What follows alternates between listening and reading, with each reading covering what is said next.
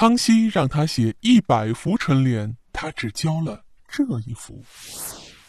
对联是中华文化的瑰宝，在清代至民国达到了顶峰啊，连家辈出，成为与唐诗、宋词、元曲、名小说相提并论的文体。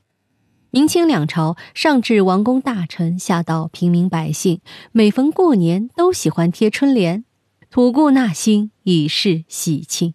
康熙皇帝是中国历史上在位时间最长的皇帝，他虚岁五岁就开始读书，刻苦程度在历代帝王之中无人能比。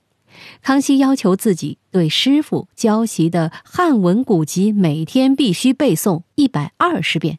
所以，康熙本人也是文武全才，对对联也十分感兴趣。康熙时期啊，有个大臣叫李光地，才学出众，他历任翰林编修、吏部尚书、文渊阁大学士等职，曾协助康熙平定三藩之乱，统一台湾，是朝廷的重要大臣。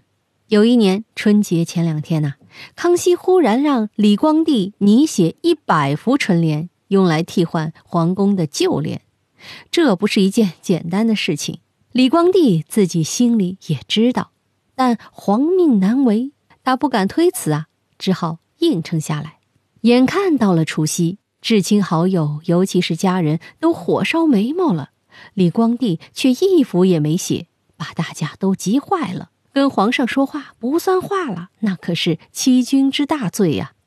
这时，大家见李光地不急不忙地拿出笔墨纸砚，慢悠悠地在桌案上写好一幅，然后吩咐书童洗笔以示完成。大家立刻纳闷了：“哎，你才写了一幅，这还差九十九幅呢！”大家纷纷走向前，一看春联内容，就都放心了。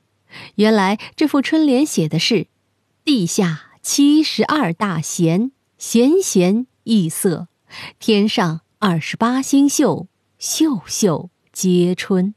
这副对联呢，大家可以在本期页面中看到，写的真叫一个大气呀！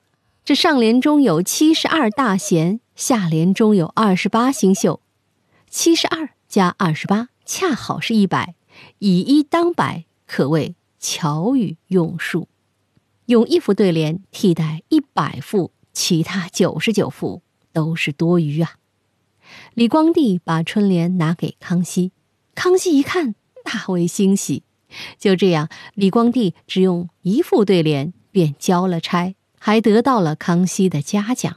有才看来真是好啊！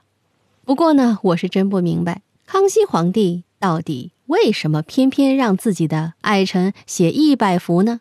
估计也是有意的考验考验他吧。